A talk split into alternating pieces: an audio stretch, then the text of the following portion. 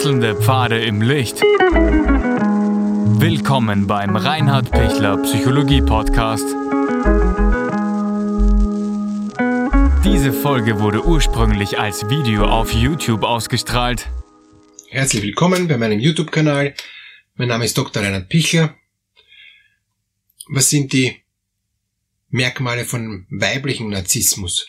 Es stimmt, dass ähm, die narzisstische Persönlichkeitsstörung starke ähm, patriarchale Elemente hat, ähm, männliche Akzente, ähm, wo es darum geht, ich ähm, bin der Herr über Leben und Tod, ich fühle mich erhaben über alles und es wird eben oft mit, ähm, mit patriarchalen oder mit männlichen äh, Bildern und, und Symbolen und Verhaltensweisen eben äh, verbunden und, und diese Konnotationen sind so, dass, dass man eben das dann sehr gut auch bei, bei Männern ablesen kann und tatsächlich gibt es auch mehr ähm, Männer, die narzisstisch sind, als Frauen.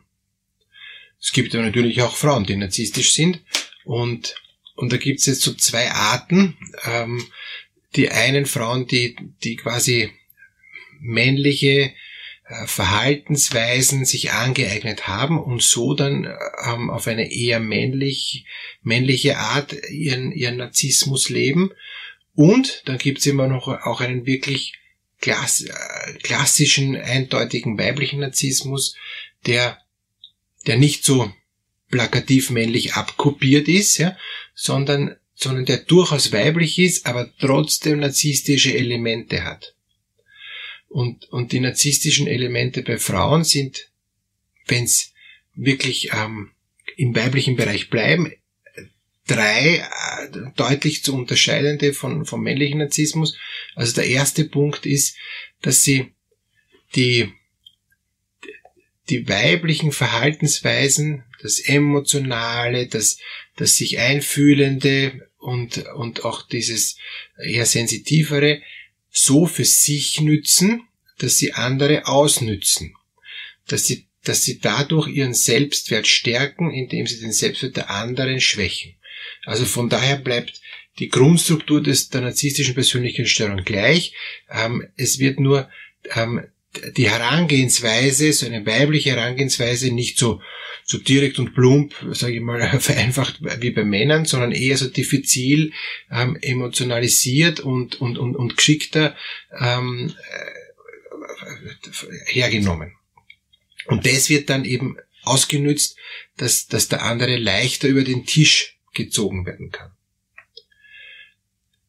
Das zweite Element beim, beim weiblichen Narzissmus ist die ähm, die Machtbewusstheit, das Dominante, weil der Narzisst will er Macht haben und, und, und, und will, will eben alles bestimmen, will unbedingt ähm, seine Ziele durchsetzen, was ja grundsätzlich nichts Schlechtes ist, aber die Art und Weise, wie er es durchsetzt, setzt mit, mit der narzisstischen Persönlichkeit, ist so, dass es eben immer auf Kosten von anderen geht. Und da kann man auch wieder die weibliche ähm, Art äh, hernehmen, wie eben Frauen mit Macht umgehen. Und der Umgang mit Macht ist ja immer ein Thema, der auch narzisstische Komponenten hat. Und, und wenn man sich anschaut, wie gehen Männer mit Macht um, also stärker äh, und, und, und äh, mehr Power ist, ist gleich für mehr Macht, nicht die feine Klinge, während Frauen ähm, kommen dann ans Ziel mit, ein, mit einer feineren Klinge, außer sie sind männliche Narzissten und machen dasselbe auch mit mehr Macht, dann sind es einfach verkleidete Männer, sage ich, ja. Ähm, aber vom Duktus her männlich. Aber es gibt auch eine, eine Art, wie Frauen ähm, sehr kompetent mit Macht umgehen, nicht narzisstisch, nämlich dass sie einfach auch wirklich sich das herholen, wo sie, wo sie merken, da komme ich ans Ziel und haben aber trotzdem alle noch im Blick, ohne dass sie brutalst ihren ähm, ihr Ziel erreichen und, und ihren Weg durchziehen und, und, und auf alle anderen pfeifen. Das wäre nicht narzisstisch. Das narzisstische weibliche Machtgehabe ähm, ist mit aus meiner Sicht jetzt mit emotionaler List, sich Dinge so zu er, ergattern, ähm, dass die anderen auf der Strecke bleiben. Sowohl Frauen als auch Männer. Aber dass sie eben mit, mit, mit diesen emotionalen, auch manipulativen ähm, Verhaltensweisen sich selbst dann an die Spitze bringen, sich selbst eben dann die Macht ähm, sichern und und das aber viel verdeckter ist als wie beim Mann. Der, der, der Narzissmus ist grundsätzlich eher verdeckter, versucht es nicht so offen zu spielen, zuerst charmant, nachher dann brutaler. Ähm, also durch diese charmante Anfangsphase sind ja auch viele Leute ähm, geblendet und denken sich, das ist eh ein total netter Mensch, ja, egal ob Frau oder Mann. Und nachher sind sie dann auf einmal überrascht, weil der knallhart seine Sachen durchzieht. Und bei der Frau ist ähnlich ähm, ist halt nicht charmant, sondern ist einfühlsam, liebevoll und nachher zieht sie knallhart ihre Sachen durch, wo man sich dann überwundert, was ist jetzt passiert, ja. Ähm, das, das war ja, das sind ja zwei Gesichter und sind tatsächlich zwei Gesichter. Aber das erste Gesicht dient nur dazu, dass ich mein Ziel erreiche. Und das ist beim männlichen Narzissten halt anders, viel äh, noch einmal dann offener und, und, und, und, und härter und, und beim weiblichen Narzissmus ist es nachher viel noch immer differenzierter, diffiziler, sensibler, emotionaler, aber trotzdem super stringent.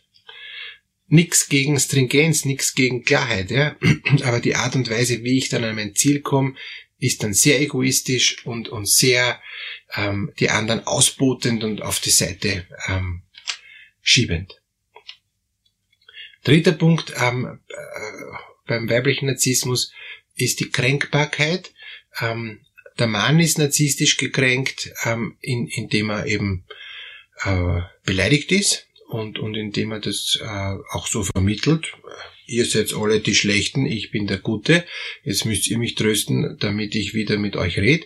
Also so dieses beleidigte König-Dasein. Ja.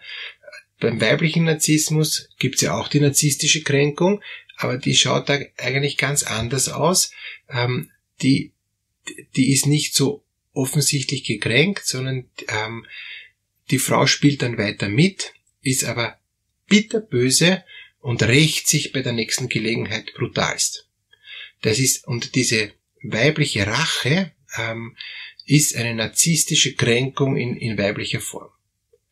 Der männliche Narzisst ist normalerweise nicht so der, der ähm, brutal sich ähm, rächt, sondern der ist für plumper und, und, und, und wenn er das dann mit der Beleidigtheit nicht schafft, dann versucht er es ein bisschen mit Aggression, wenn er es dann auch nicht schafft, zieht er sich eher zurück, ähm, versucht noch einen Anlauf und, und, und, und versucht dann irgendwie auf jeden Fall das Plumper anzugehen. Wenige Männer, außer sie holen sich weibliche Elemente rein, ja, äh, sage ich mal, ähm, rächen sich dann aus narzisstischer Sicht. Wenn sie ein anderes Niveau erreichen, ähm, eben so ein psychopathologisches Niveau noch mit dissoziativen Elementen, dann kann schon noch einmal die Rache reinkommen. Oder paranoide Elemente, da kommt dann auch möglicherweise die Rache rein. Aber wenn wir jetzt nur den weiblichen Narzissmus hernehmen, ist eben diese, dieser Aspekt der Rache was sehr, sehr entscheidendes, ähm, wo man auch weibliche Narzisstinnen ähm, also Mensch, also Frauen mit narzisstischer Persönlichkeitsstörung gut erkennen kann. Und, und diese Rache haben es dann gegen andere Frauen oder gegen Männer oder auch gegen äh, Kinder und Jugendliche, Lehrerinnen ist ein Klassiker, ja. Ähm, die sind so beleidigt, das würden sie nicht in der Klasse sagen, aber sie rächen sich dann an diesem Schüler, indem der dann einfach nicht mehr die Prüfungen schafft. Und die prüfen den wirklich raus. Ähm, Gott sei Dank gibt's nicht so viele weibliche Narzisstinnen wie, wie männliche Narzissten, aber die weiblichen Narzisstinnen, die gibt, die sind stark narzisstisch. Und das, die sind auch gefürchtet, kennt man auch. Man, man weiß auch, dass mit denen nicht gut Kirschen äh, essen ist, ja. Ähm, haben oft auch Borderline-Aspekte, ähm, aber nicht immer. Also da muss man auch aufpassen, dass man da nicht alles in einen Topf wirft. Aber auf jeden Fall gibt's da äh, durchaus auch dann, dann einige Überschneidungen. Gibt auch paranoide Elemente ähm, bei Frauen, die sich dann eben verfolgt fühlen und wenn sie nicht ihr Ziel erreichen. Und da kann man auch echte paranoide äh, eben Persönlichkeitsstörung von der weiblichen narzisstischen Persönlichkeitsstörung super gut unterscheiden. Der, der eine paranoide Persönlichkeitsstörung hat, der bleibt paranoid, auch wenn er sich sicher ist, dass das jetzt erledigt ist, dass er da wirklich ähm, draußen ist aus der Gefahrensituation, ähm, der bleibt paranoid. Sobald die weibliche narzisstisch persönlichkeitsstörte ähm, Person ihr Ziel erreicht hat, ist die Paranoia weg. Ähm, wird dann vielleicht wieder hervorgeholt bei, bei einem anderen äh, Ereignis, wo es darum geht, wieder ans Ziel zu kommen. Aber ähm, beim einen bleibt leider ähm, sehr, sehr hartnäckig die Paranoia. Beim Narzissmus wird es nur anlassbezogen hergenommen, um das Ziel zu erreichen. Sobald ich es erreicht habe, habe ich überhaupt keine Paranoia mehr. Das ist nur ein, ein Hilfsmittel, um, um knallhart durchzuziehen. Das knallharte Durchziehen ist überhaupt ein, ein, ein Phänomen, was nichts mit Zielgerichtetheit zu tun hat, sondern was mit ähm, dem schwachen Selbstwert zu tun hat, äh, wenn Sie mein, mein Narzissmus-Video, allgemein narzisstische Persönlichkeitsstörung, ähm, schon angeschaut haben, wo dieser Mensch in der Röhre sitzt und auf keinen Fall will, dass da oben jemand reinschaut und, und mich entdeckt, wie ich bin. Und deshalb wird natürlich auch den weiblichen Narzisstin alles versuchen zu verhindern, dass man auf ihre, ähm, ihre Verhaltensweisen draufkommt, dass man draufkommt, wie sie eigentlich wirklich tickt. Und in der Ehe oder in, in der Partnerschaft ist das ganz was Schwieriges, weil ähm, wenn beide Narzissten sind, ist das brutal schwierig. Die machen sich gegenseitig fertig, jeder auf seine Art. Ähm, und wenn eine narzisstische Frau ist und, und ein nicht narzisstischer Mann, ähm, gibt es da dauernd Machtkämpfe ohne Ende mit ungleichen Waffen. Am Schluss gewinnt aber fast immer die, die narzisstische Person und, und in dem Fall eben halt dann äh, die narzisstische Frau und, und, und der Mann gibt auf. Das, der kriegt das nicht hin. Außer er, äh, er ist auch narzisstisch, dann, dann befetzen sich die ohne Ende ähm, und verlieren relativ wenig Energie, macht sogar Spaß den beiden, ist sogar wirklich, sie lieben sich auch dafür, dass sie sich gegenseitig mit so scharfer Klinge äh, ständig eben duellieren können, aber auf Dauer macht es keinen Spaß, beiden nicht. Ja. Das ist so wie immer im Dienst sein. Ja. Ich möchte mal Pause machen, aber da gibt's für die zwei keine Pause. Für den Narzissten gibt's überhaupt nie Pause, der ist ja ständig im Dienst, muss er ständig auf der Hut sein, ähm, dass er ja nicht entdeckt wird in seiner Selbstwertschwäche und daher ist es ein anstrengender Zustand. Dass Sie da rauskommen, dass Sie da einen Weg rausfinden, bitte holen Sie sich da auch therapeutische Hilfe und arbeiten Sie da an, an diesen drei Punkten, wenn Sie erkennen, dass Sie da in, in diesen Bereichen ähm, Affinitäten haben. Es gibt einen Weg raus, aber der Weg heißt Selbsterkenntnis und wirklich umlernen und nicht wieder in diese verlockenden äh, Verhaltensmuster einzusteigen. In Wirklichkeit sind es Fallen, aber für sie, wenn sie narzisstisch ticken, schaut das so aus, wie wenn es der Befreiungsschlag wäre, wie wenn es der Weg raus wäre. Ist es aber nicht. Alles Gute für Ihre Schritte hinein in die Freiheit ohne Narzissmus.